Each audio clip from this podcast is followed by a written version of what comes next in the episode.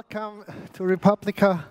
Welcome to this afternoon session on the data economy and the consequences that we will take out of it. This session will be in English. We have just discussed, we have some very German words um, like Betriebsverfassungsvereinbarung.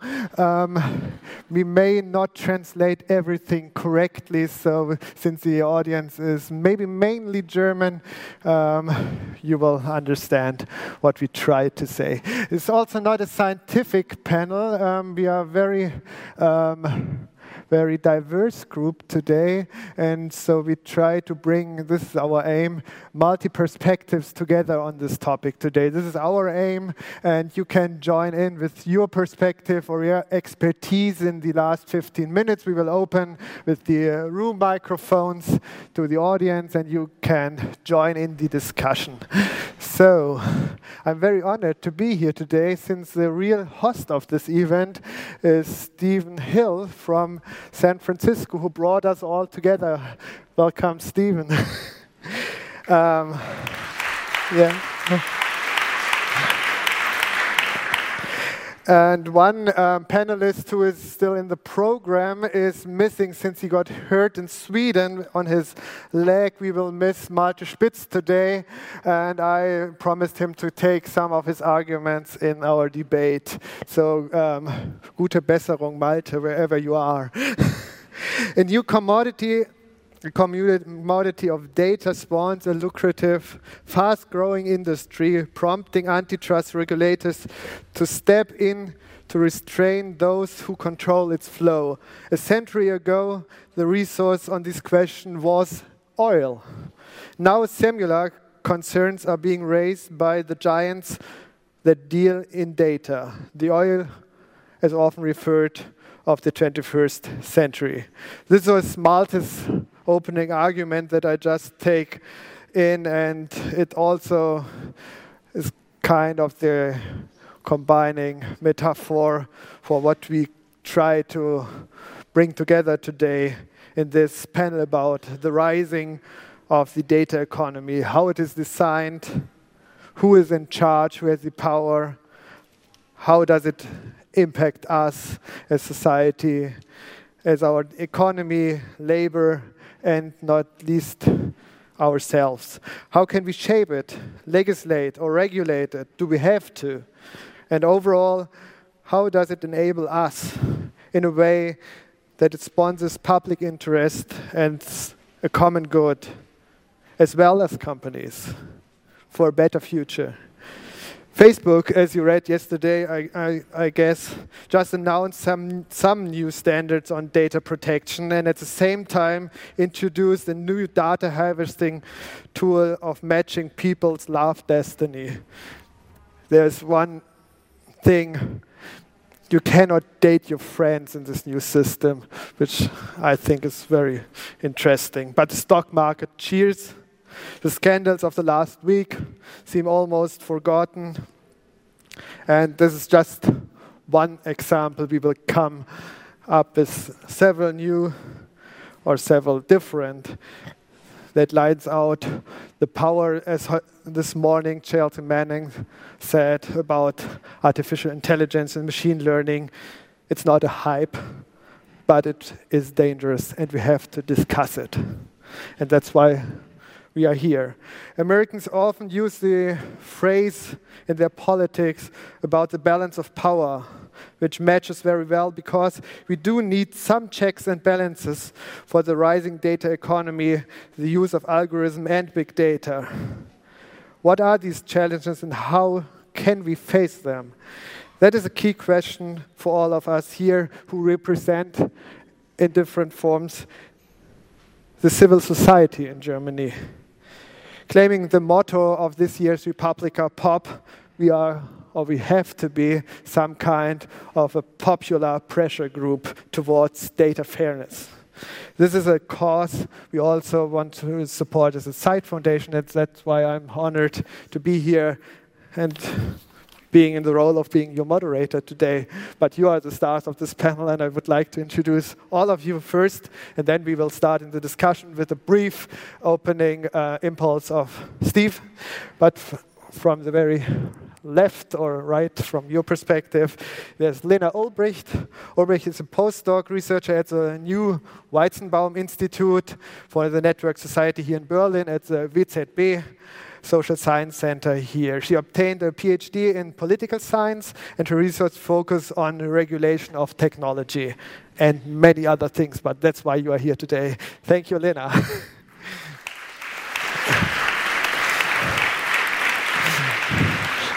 Then, new on the panel, you're not Malte Spitz, you're Matthias Spielkamp. Very welcome to Matthias, the co founder of Algorithm Watch, a data non-profit advocacy and research organization on algorithmic decision making.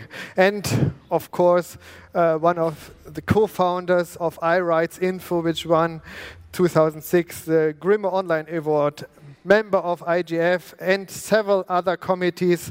And Bucerius Fellow at the Zeit Foundation at the moment. Thank you for being here and jumping in.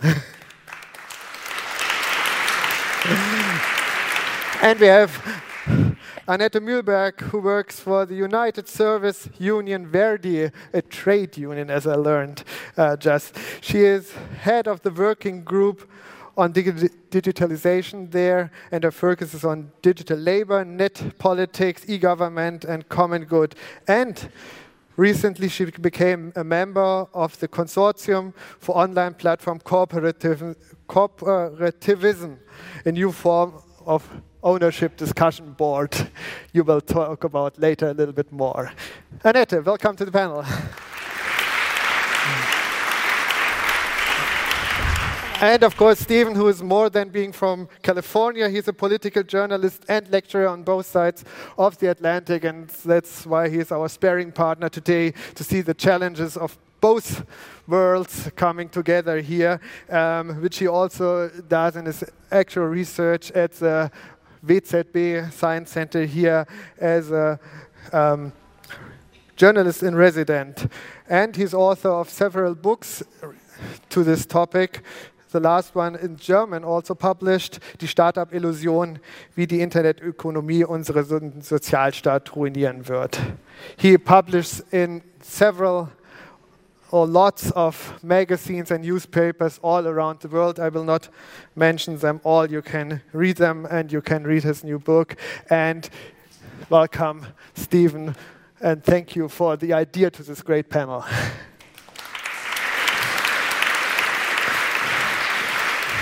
So this was mainly my part.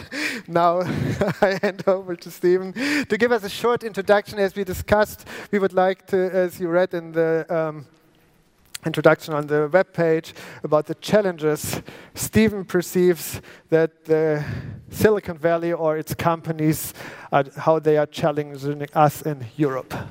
Steven. Great. It, are we working? Are we live? Thank you, Daniel.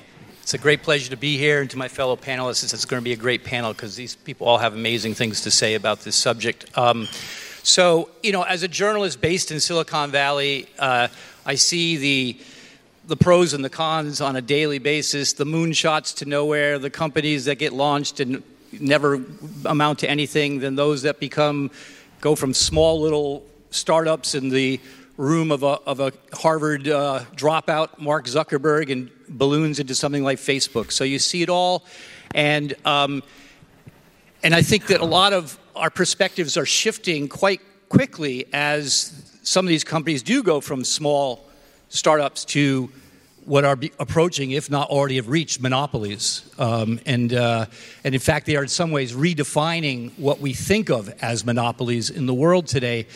Um, and so you basically have the norms and the rules of the digital age that are being established by Silicon Valley and by China and the black box of China. And so it raises a question for myself as someone who goes back and forth across the Atlantic. What is the German and what is the European alternative to uh, the, the, the, Silicon Valley and the China uh, rules of the internet and, and the, the, our future, really. Uh, is it going to just simply be one of tweaking Silicon Valley a little bit when it steps out, out, out of line a little too much? Or is it going to be a unique German and European alternative? Uh, President Macron from France has talked about injecting European values into the development of artificial intelligence. What does that mean? What are the European values? Something to do with social values, something to do with political economy that in the United States, Donald Trump doesn't care about at all. Um, and in fact, Silicon Valley and Wall Street don't really care about it all. Though there is, right now in, in, Silicon Valley, there's a little bit of an opening for, for discussing the social impacts of what they're creating there.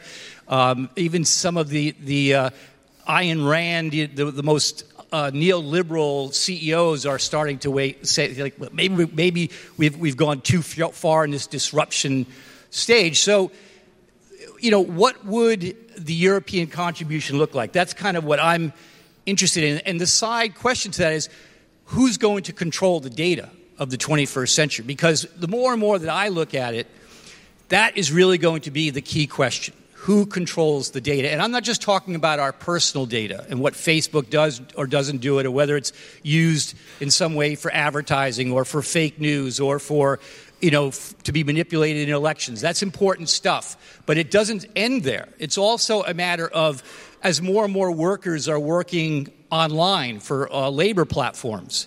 Okay, so there's a, a platform in, in, Silicon Valley called Upwork, and they claim they have 10 million freelancers all over the world, including tens of thousands of them right here in Germany.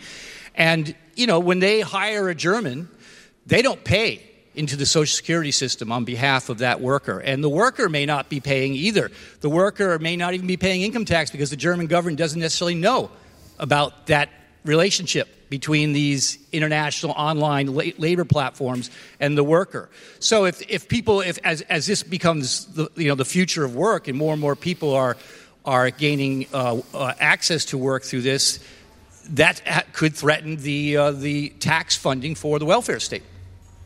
Um, it, so that's another use of. Uh, you know, data in terms of, for example, Airbnb uh, city of Berlin passed a law to try and, you know, not crack down, not get rid of Airbnb, just to rein it in a little bit. And the law has completely failed.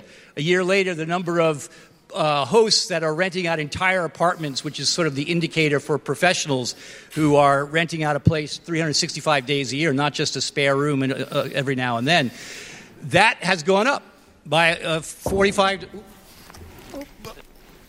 Okay. Just water. 45 to 50 percent in, in the year since that law went into place. So you realize that without the data from this company, you really can't regulate it. And, uh, and, and, a lot of these online platforms, they sort of exist everywhere and nowhere. Um, you know, if you think about, say, Ford Motor Company, Ford, Ford Motor Company wanted to come to, to Germany and set up an auto plant, right? They have to get a whole bunch of licenses and permits.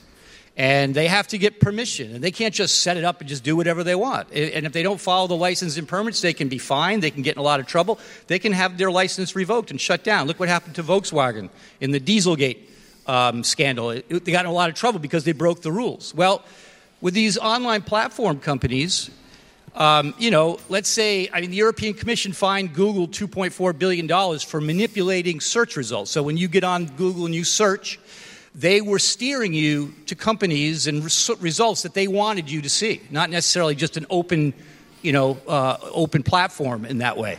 So they fined them for that. Well, Google, if they said, if they wanted to say, look, we're not paying your fine, and we can take our servers and we can move them out of Germany, we can move them out of Europe, we can move them to an island off the coast of Germany in international waters, and you, there's nothing you can do to regulate us, and we would still be able to, you know, people in Germany would still be able to access our servers.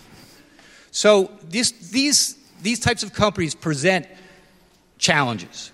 So the question is, what do we do about it? Do we pass new regulations. The General Data Protection Regulation, for example, is a, a start towards that. Do we let these companies self regulate? Of course, they've promised up and down. If any of you saw Mark Zuckerberg in the congressional hearings, he said, Oh, yes, you know, we're going to do better. We, are promised. We're sorry. We've heard this before from Mark Zuckerberg. Um, some of the proposals that have been put out there are things like regulate these companies as public utilities. You know, I mean, Facebook. It's not a small social networking platform anymore. It has 2 billion users. It's a media platform. It's the largest media platform in the world. It's, it's much larger than any European or German media company or any American media company. It is becoming in many ways, uh, it's replacing television for a lot of people uh, as their primary source of news, entertainment, and, and, and these sorts of things. So, should we just let Facebook, Facebook self regulate? Or should we pass regulations to tell Facebook how we want it to, to work? Um, what would those regulations look like? Uh, and others have proposed uh, public, as I said, public utilities. Others proposed break up these platforms as monopolies and, and, and turn them into smaller companies. Um, that's being discussed among certain people in the United States right now. Um, should we have a collaborative, multi um, European state uh, organization for development of AI, sort of like a, an Airbus for AI development or CERN for AI development. And so that way you can feel confident that the data sets that are being produced for developing artificial intelligence are being used for the public good and are being used in a proper way uh, and not you know in a way that's going to potentially damage you as an individual because artificial intelligence takes a lot of data to develop. I mean, AI is basically machines looking for pattern recognitions in huge amounts of data, and that's how it, you know, it figures out what to do from the formulas that are told, it's told to do with huge uh, sources of data. Well, if you can't, tr- if if Europe can't trust the the source of, the, of this data. Are, are you going to be uh, willing to, to, to allow your data to be used in this way to develop AI? That's a, a big question. I mean, will the general data protection regulation which is going to put a lot of rules around data protection, is that going to hurt Europe's ability to have enough data available to develop artificial intelligence? That's a real question that has to be thought through.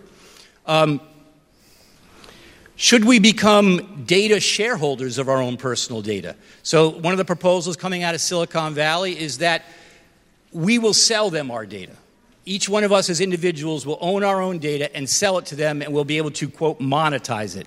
Is that the real, is that the way to go? I mean how much will you as an individual really be able to negotiate a good deal for your data with these big huge companies? Not very much. So the amount you'll get from it will be probably pretty small. So it, would it be better to have a conception of our data as social data as I said, it, it's needed to use for the development of artificial intelligence. So if we conceive of it as social data rather than as personal individual data, I mean, is, is, is conceiving it as personal individual data just like the extreme end of neoliberal, um, you know, ideology instead of conceiving it as social data? So this is another question that we really have to talk about. So anyway, um, there's other ideas that maybe we'll get into in the panel, things like digital licenses, digital borders that are being discussed. Uh, it, essentially, it's a whole new world.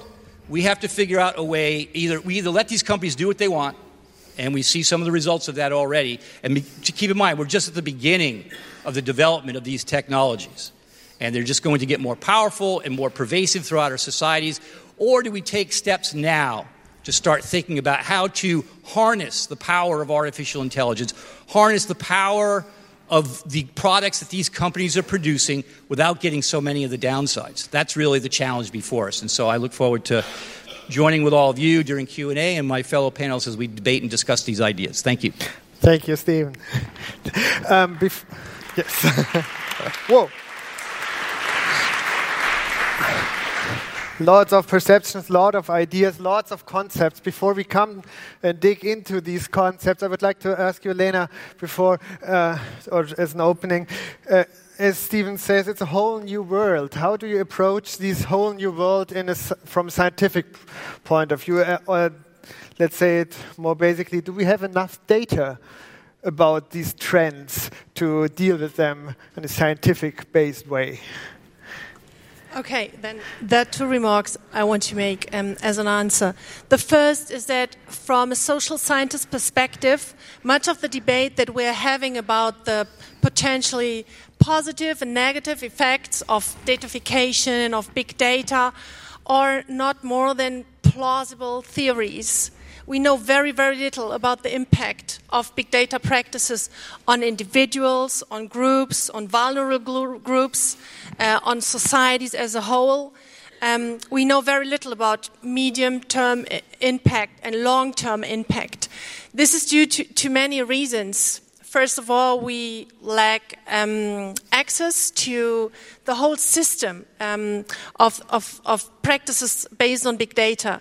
We do not have access to the data that is being used. We know very little about the algorithms that are being used. And, but more importantly, we know very little about the whole context where these practices take, pl- take place. Who uses this kind of analysis? With what aim? Who takes part in this? And again, what is the impact on individuals, groups, etc.? So this is one point from a scientist perspective that we need to raise again and again is that much of what we hear in public discussions about the threats or about the chances of big data are plausible, but we, we do not know much about it. Another point I want to raise from a social science perspective is that you've rightly addressed many, many um, problems or challenges. Um, and, and, there's not one regulation for everything. Regulation, societies are very complex, and regulation is complex. So when we discuss all these problems, it is important to keep in mind that we have very different regulatory approaches for different risks and for different problems. So some of the problems we have due to big data uh, concern privacy, right? Another problem we have concerns more discrimination of vulnerable groups or of protected groups. Another risk is manipulation. Another risk is disinformation. Another risk is simply to increase social inequalities that are already there. Another problem is the one of big monopolies, uh, and so on and so on. So it is very important to keep in mind that uh, we should not look for one regulation or for one approach, but there are many uh, available. And the way I view the discussion about the regulation of big data is that it is not true that there are not enough ideas around.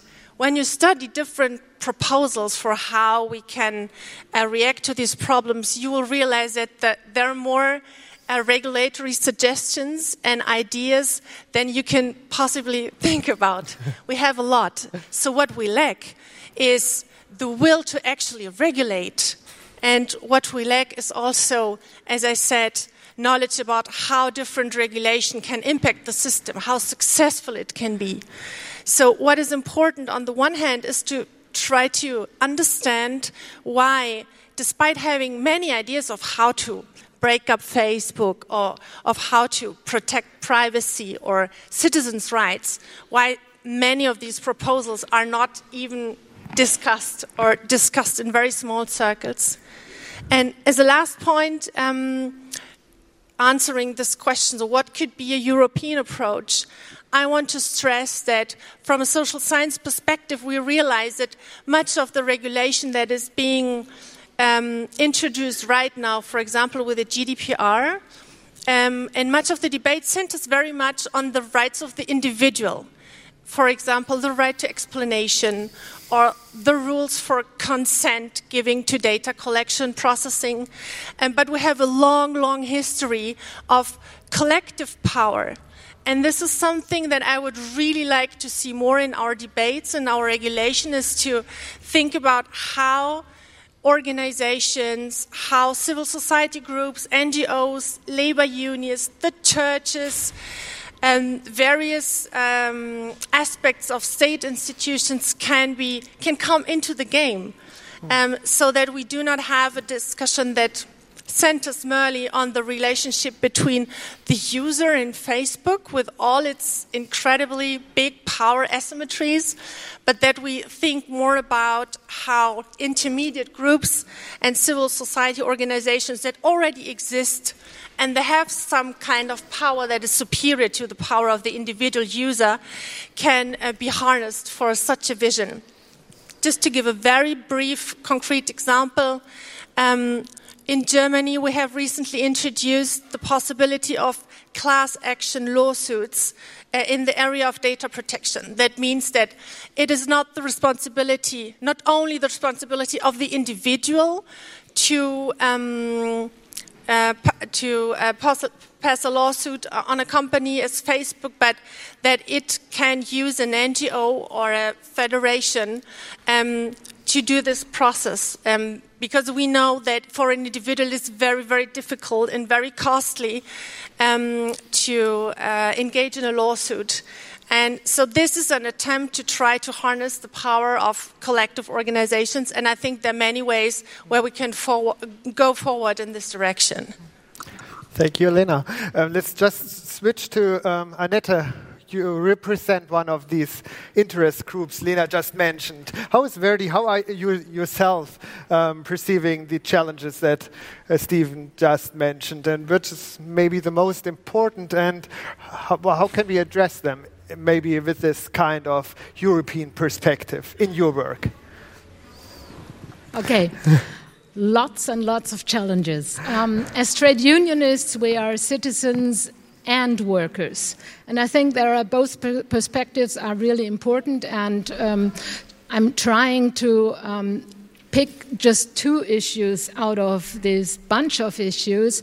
Um, what are the most important issues right now? I think um, talking about uh, civil rights, talking about uh, human dignity, talking about uh, the risk of the loss of privacy, which is also a threat to the freedom of expression, to the freedom of opinion. Um, I think there is a democratic issue here. And there is um, a structural issue of working world, which is a different issue. There is a different issue of uh, new dependencies. Um, the issue of safety is another issue. So I think we should. Um, make it a little bit more clear do we talk about AI and automa automated decision procedures, uh, processes that are based on big data, and we have no clue what comes out of that decision. It's rather a, a game. Or do we talk about general digitalization and the use of data and who owns data and how do algorithms work and all this? I think we, we should, should um, make this a little bit more clear. Um, as a trade union, um, we also um, fight for democratic rights, democratic rights for society and for the working world, and big data is a big challenge for both. Um, we want uh, to use the digitalization in the working world to make the working world better, to make it healthier, to make it more enjoyable, to make it better paid, more democratic, more co decided, less precarious, and more meaningful. There are many chances, and um, uh, we did just two weeks ago, we uh, organized a conference on the issue of common goods in the digital world and how we can contribute to this as workers. So, meaningfulness. Uh, means that uh, work is more satisfiable when you actually work for something that contributes to the common good. And um, so we have a look at what are the special challenges and chances created by big data. Um, for example, we can look at water supply. Um, just a few years ago, water supply was connected to the internet, which is a real danger, and they stopped that. They, they look for more technological sovereignty uh, on a local level, on a national level, on a transnational level. So we have to check the technology, we have to have informed workers, but we also have to have um, this co connection to society as such. So I think. Um, looking at, at both sides, um, we have a democratic part. We do not want to live in a in a, it just has been announced uh, the next speech is going to be about the credit score system in China, which is a huge threat uh, for society as such, as well as for the working world. We do not want to have a system established of total surveillance. So we have to make sure that this does not take in the working uh, place in the working world, and we want to make sure that it does not take uh, place in society as such. But so we have to make some decisions. how we how we deal with these issues. And um, therefore, I think um, uh, to tackle it down a little bit, uh, we should focus on the issue of democracy on the one hand in society and working world, and on the issue of security because I think it's a huge threat to security if we have automated decisions on a databases we cannot control. That's the perfect word for, for Matthias. But, but before, before I hand over to Matthias, um, um, you, Annette, you mentioned one very important thing. We are talking here on the, the challenges that Steve mentioned are very different levels. Uh, we have the antitrust question what if a company gathers so many data through their network effects that they that they have an advantage nobody other can keep up with. We have the personal data question. We have the AI question of what happens out of using the data, maybe uh, including or integrating in your opening statement, Matthias, you can give us, help us uh, to frame these different levels a little bit, and what, and introduce what um, Algorithm Watch is concentrating on. Well, integrating all of this, I will probably not be able to achieve that. But uh, um, I, I, I, was going to comment on um, on a couple of things that were already said uh, on the panel, and um, one of these things is that um, you know, um, there's been a lot of discussion about the uh, European aspect uh, in all of this and the European values. And Macron, in his interview, referred to the European values. And so far, I have difficulty seeing anyone spelling out what these European values are. You know, I've never heard anyone say, what exactly is it that we're talking about? Is it individual liberty? I thought the US were making a big deal out of that, you know? Is it, uh, is it freedom? Is it equality? You know, probably that equality thing is, uh, is getting us somewhere because the United States as a society uh, seemingly is willing to accept a lot more inequality than, for example, many European countries do. So is that something that uh, we could work with? And uh, if so, then we would, of course, have to spell out what it means in uh, dealing with the challenges we are, we are facing. Um, but at the same time, I um, really disagree with um, the uh, assessment that um, there is an unwillingness, for example, to regulate.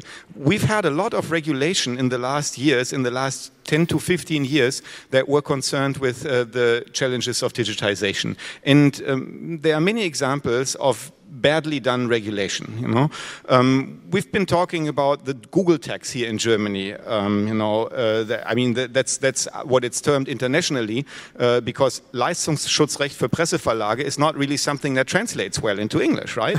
so um, this this is not a law that uh, uh anyone in Germany, from the academic uh, point of view, from the civil society point of view, from the uh, economist point of view, were really um, in favor of still uh, government enacted it, and now uh, the European Union is trying to put this on the European level.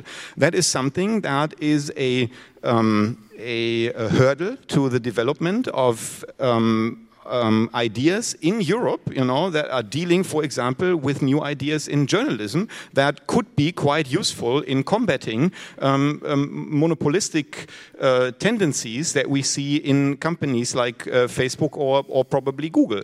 You know, but these companies are usually very um, first of all, willing and capable to comply with these laws because they have tons of lawyers and even more money to throw at these issues, you know, in comparison to many small and medium-sized companies in Europe.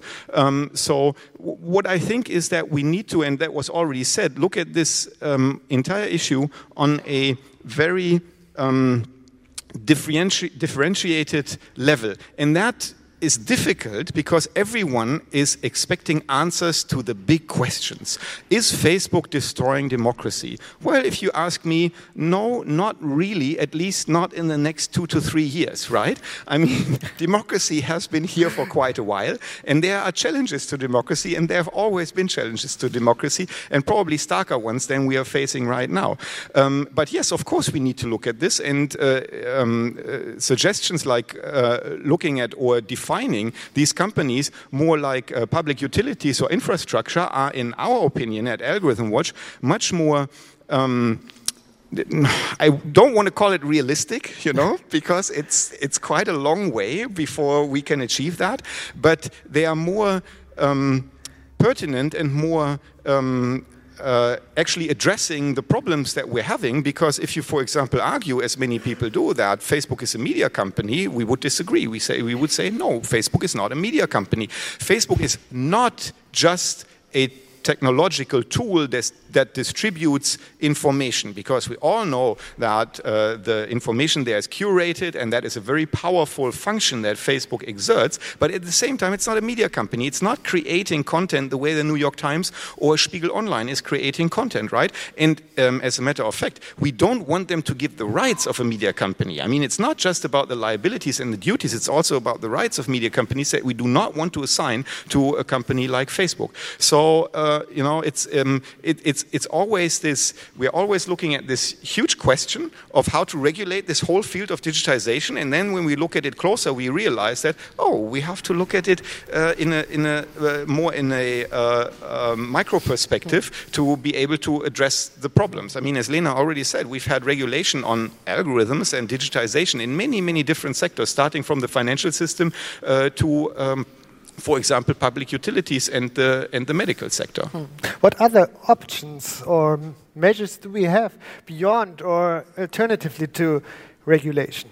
What, are, what can we talk about in the next 30 well, minutes? regulation, regulation um, if, if we're not just talking about laws, because laws are in, a, in a, a, democratic society should be the last resort. You know, we should only enact laws if we have no other way to mitigate a situation, you know, to, to solve a problem that we see as a society. So if you look, if we look at different kinds of regulation, we have technological standards. There's a lot of standard setting um, uh, activities around the world. The uh, IEEE and the German DIN, you know, the, it's like the standards organization in Germany. They're looking at standardizing uh, IA procedures.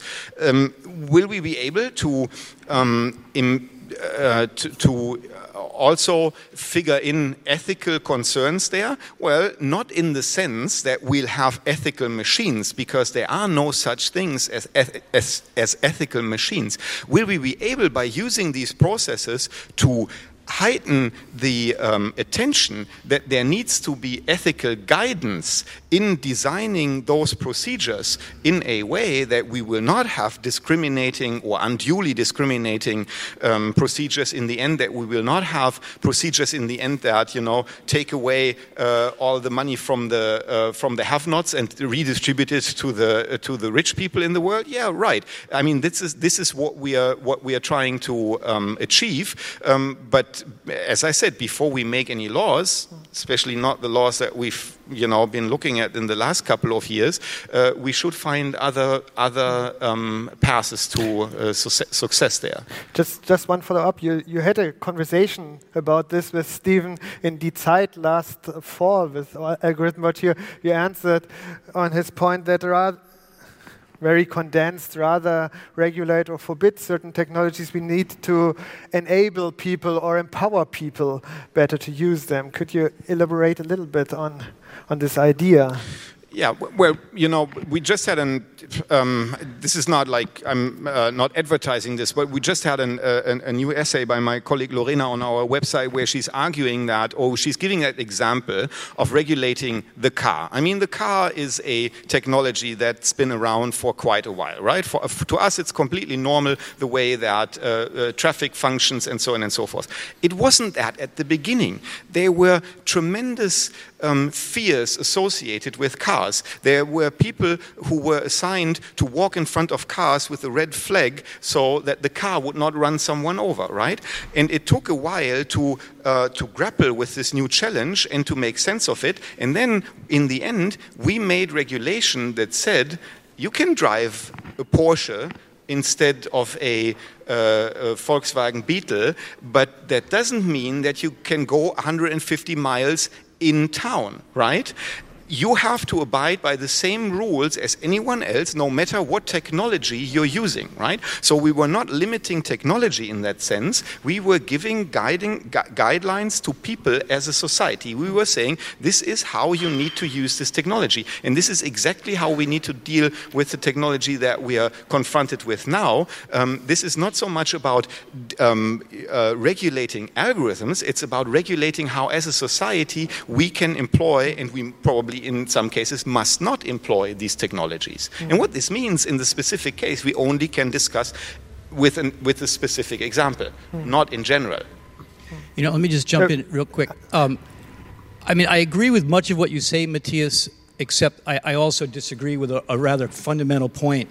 And it comes down to, you know, is this time fundamentally different than when we invented the cars? And I would, I would assert that it is in a, in a number of ways, but the way I'm thinking of right now is that when, the example that your colleague used with developing cars, the cars were, were right there. The companies producing them were right there. The, the government overseeing the development of that had the ability to, to monitor its domestic market. And, to, and at some point, when it decided something about the domestic market wasn't working right, it was easy for it to correct that. The companies that are being produced now out of Silicon Valley and out of China, we don't even know what at some point China is going to come rolling into the global markets with whatever they're developing there. These companies, as I said, they exist everywhere and nowhere. Um, you, you you really it, it, the ability of a nation like Germany or a, a uh, union like the EU to monitor and regulate its domestic markets is, is under threat. Uh, because these companies, as I said, they can do what they want, and you can try to regulate them, and they can pay attention if they want, or they can say, "Sorry, we're not going to do that." I mean, you know, right now, Silicon Valley has decided to sort of like go along with Europe. Yeah, Europe, they like to regulate us more than United States. Okay, you know, it's a huge market. We don't want to have a big fight with them right now. We'll go along with things like the GDPR, the fine for 2.4 billion because for Google that's nothing, um, the fine for Apple in Ireland because that was nothing for uh, for Apple ultimately, um, but that they, they could just as easily say we're not going to follow any of your rules any of your laws and what would europe do at that point and Annette first or, or just right answer yeah. Maybe I can jump in because yes. I want to stress the point that it's I think it's very important to not to have to choose between different kinds of regulation, be it through yeah. ethical standards, be it through laws, be it through digital self-defense, professional codes, etc.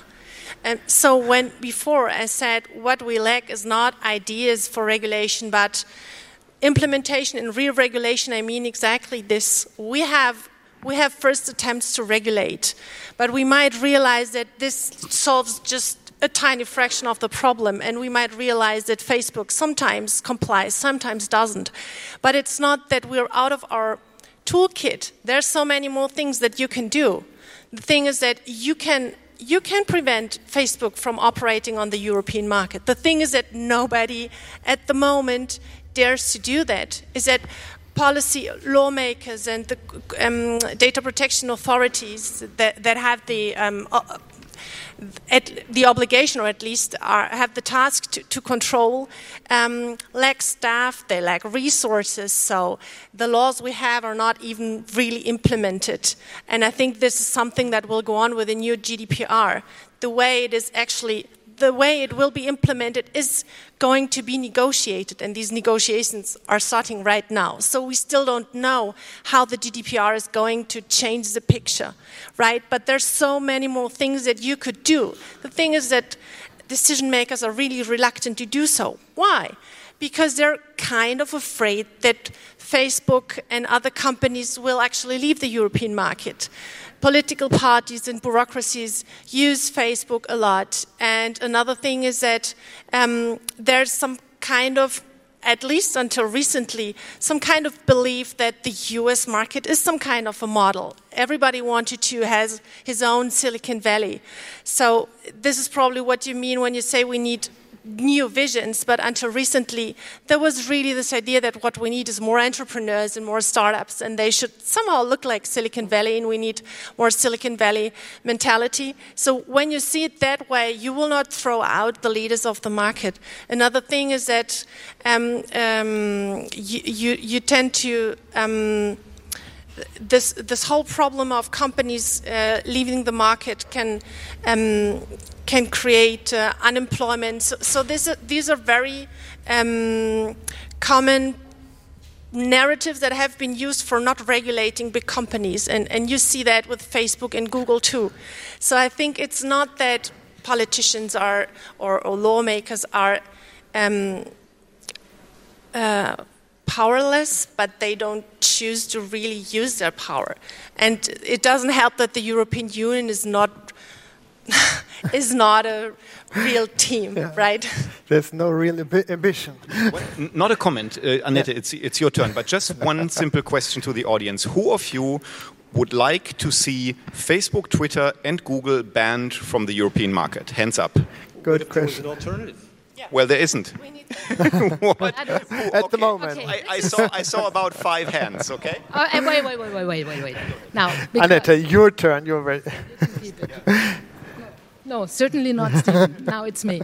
Um, I think we can work on alternatives and we should work on alternatives. Facebook was against German and European law since exi its existence. Um, so um, there should have been uh, much more law enforcement and, and uh, standing up for, uh, for asking for standards and respecting standards. So, and if that does not work, and as we can see that we do have uh, um, that social media is a, a, communication, global communication tool that is like a global communication market, then we have to um, promote other alternatives. That does not mean that it has to be state run or something like this, but alternatives can be um, promoted and they can be um, they can get financial help and there has to be criteria for it. So we have to talk about design. We have to talk about technical design. We have to talk no we, talk, we have to talk about ethical design, and I think there are many chances what we can actually do.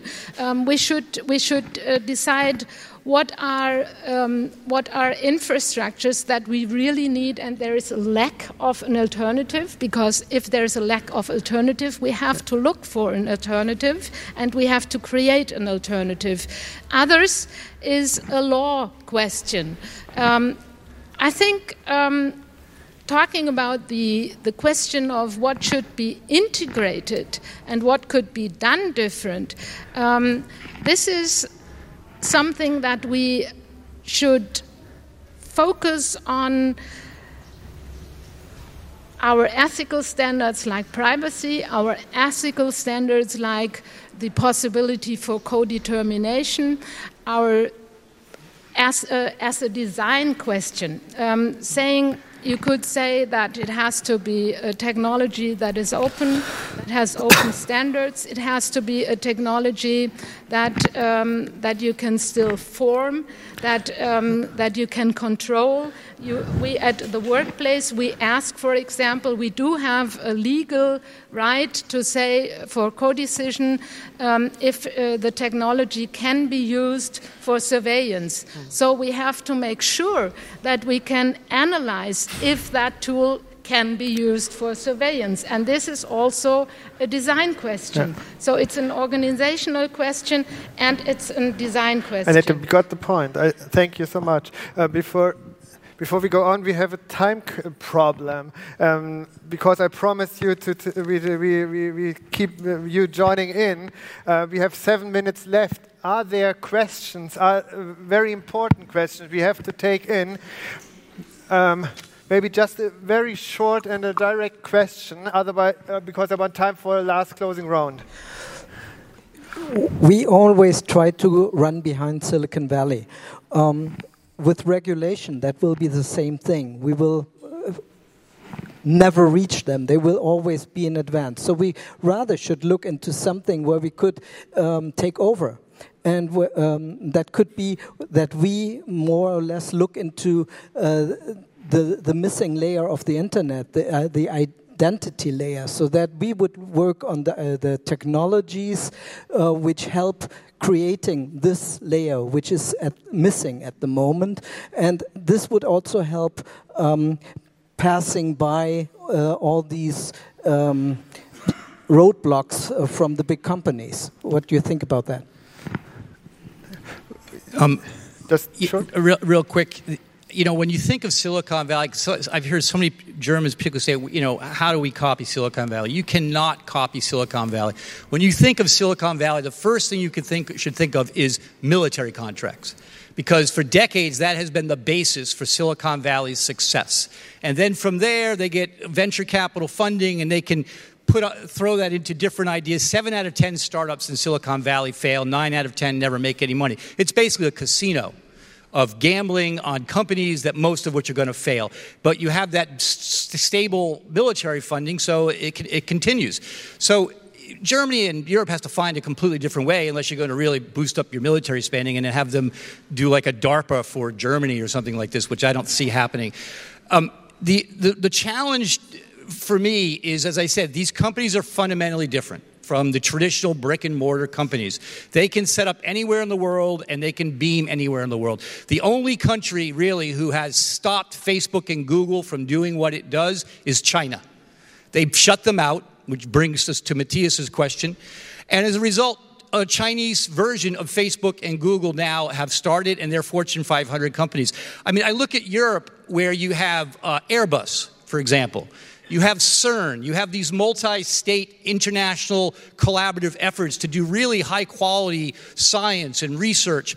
And it seems to me that this is the direction for, for Europe and for Germany is creating a kind of Airbus for artificial intelligence development, for algorithm development, where you're sharing, sharing resources. It makes no point, point for, uh, sense for Germany to be competing against France when it comes to AI development. And yet, if you're not careful, that's where things are going to go. The other thing that I'll just throw out quickly is that we, we need to create what, uh, what I call digital licenses. So, as I said, Ford Motor Company, they have to sign up to licenses and permits when they come here.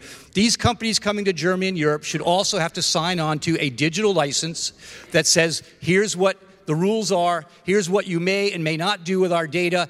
We, maybe we want a copy of the data because we want to be able to create public interest data sets for AI development. So, Facebook, we want a copy of all your data.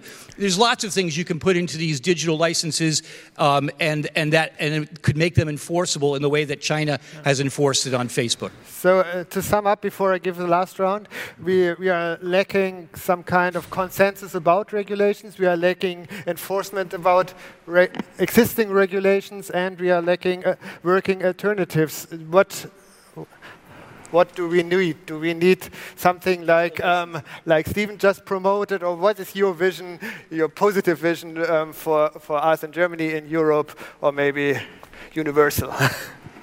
okay, the positive vision is orient on human dignity, the de design making process, and also take care of privacy and tax while, while doing this design process and create new commons. I think there is a big chance. We have an, an open government, um, um, open data uh, law. But this open data law lacks the criteria on what is going to be collected. It lacks clear rules about privacy, what to use and not to use, and it has no rule whatsoever on the private sector, which tends to gain more and more data, which is really important for the public. So there is a new initiative right now on the EU level where, where it starts, at least a little bit, a new directive to gain data from the private sector too. And I think that makes total sense to have a new public commons on data. Thank you. Um, some people might be surprised if I say I completely agree with what uh, um, Annette just said, because I don't think there is a, a juxtaposition to what I said before. Um, because I do think that there needs to be a lot more initiative by the public sector in Europe to help um, design solutions that uh, we like, you know, from a value point of view. And this can be based on um, on data that we share, on data that we force others to share, but we need grounds for that. And this is the challenge that we are facing right now. I'm a little uneasy, Steven, I have to admit, with the uh, example of China being able to keep out, out the American companies and designing their own alternatives. I don't think that's the way that we want to go. but um, yeah, they were successful. We'll need to find some other option. it, it would hopefully look very different than in China, right? Yes. Lena, you have the last word. So, my answer would be very brief. Um, I would never go for either or. I think we need everything. Absolutely. I think we need attempts to some kind of break up Facebook, rein it in, implement our laws, find new laws. We need professional codes. We need ethics. We need individual self defense. We need all of these. And I think we should go forward and not try to, you know, play one out against the other. Thank you so much. Dear audience, I think there's a lot to do. We know what to do. Maybe thank you for all these impressions. And yeah.